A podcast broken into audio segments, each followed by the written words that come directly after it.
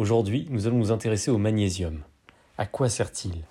Le magnésium est un sel minéral qui joue un rôle primordial dans la fonction cardiaque.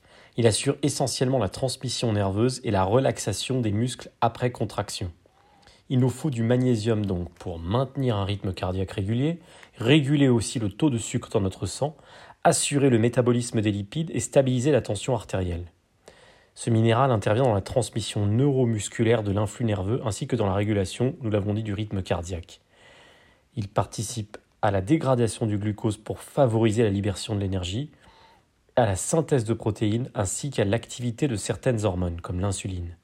D'ailleurs, un déficit en magnésium favoriserait l'insulinorésistance, donc l'inefficacité de l'insuline. Parce qu'il relaxe les muscles lisses, le magnésium participe à la dilatation des vaisseaux et assure la conduction nerveuse. C'est la raison pour laquelle les médecins nous conseillent parfois d'en prendre pour soulager certaines douleurs liées aux migraines, au syndrome prémenstruel ou encore aux menstruations. De par son action dans la relaxation des muscles et son action anti-stress, le magnésium est particulièrement recommandé chez les sportifs et de manière générale chez les personnes exposées au stress dans leur vie professionnelle. C'est pour cela que beaucoup d'athlètes, notamment en musculation, se complémentent par période en magnésium. Selon certaines études scientifiques, un apport suffisant en magnésium permettrait également de prévenir le diabète de type 2 et les maladies cardiovasculaires. Comme le calcium et la vitamine D, son action contre l'ostéoporose est aussi reconnue par de nombreux spécialistes. On réclame aussi un apport suffisant en magnésium pour, traiter la constipation. Mais alors quel est le dosage idéal? En général, l'apport individuel conseillé est de 6 mg par kilo de poids et par jour, soit en moyenne 360 mg pour les femmes jusqu'à 420 mg pour les hommes. Chez les enfants, on conseille un apport quotidien d'environ 80 mg jusqu'à l'âge de 3 ans, puis de 100 mg jusqu'à 6 ans, 200 mg jusqu'à 9 ans et 300 mg durant l'adolescence. À cette base doivent s'ajouter environ 25 mg par jour pour les adolescents et 40 mg par jour pour les femmes enceintes ou les femmes allaitantes. Les apports en magnésium recommandés en fonction de l'âge sont donc différents. Mais grosso modo, pour des hommes ou des femmes adultes, nous sommes entre 320 et 420 mg par jour.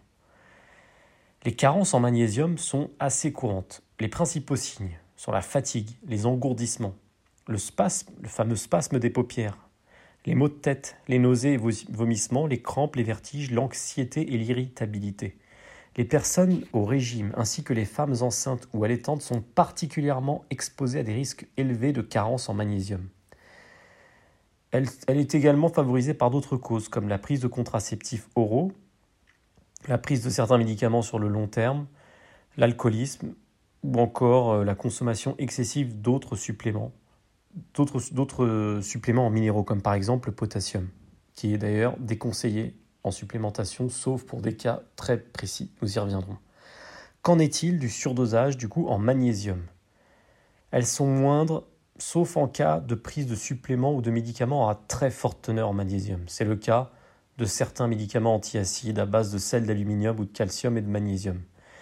L'excès de magnésium entraîne souvent une diarrhée sans danger, mais dans de rares cas, on peut également observer une insuffisance rénale chronique entraînant une mauvaise élimination du magnésium dans les reins. Dans le pire des cas, cela peut causer une hypermagnésémie, donc une forte présence de magnésium dans le sang, des troubles digestifs, une hypotension artérielle, des difficultés à respirer ou une importante fatigue musculaire. Quels aliments privilégier pour faire le plein idéal de magnésium?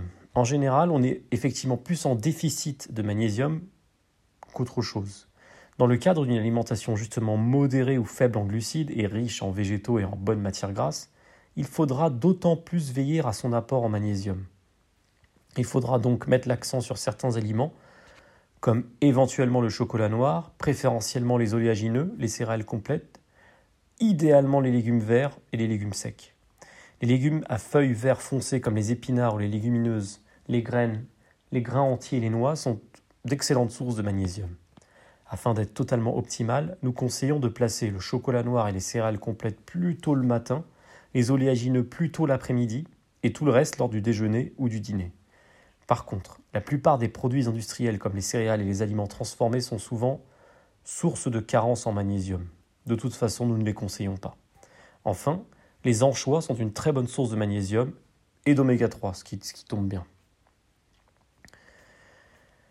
Dans le cadre d'une alimentation riche en lipides, ou du moins suffisante en lipides et relativement modérée en glucides, ce que nous conseillons dans le guide Blueness, le tout couplé à un rythme de vie assez intense, donc du sport plus du stress par exemple, il est généralement conseillé de faire attention à ces aliments de manière à, disons, maximiser, optimaliser son apport en magnésium.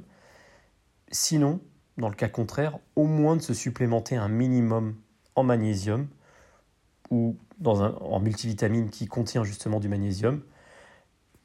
Mais idéalement, si l'on peut faire le plein d'aliments Blueness compatibles, comme par exemple les anchois, le persil, les épinards ou encore les noix de pécan, alors là, a priori, nul besoin de se supplémenter.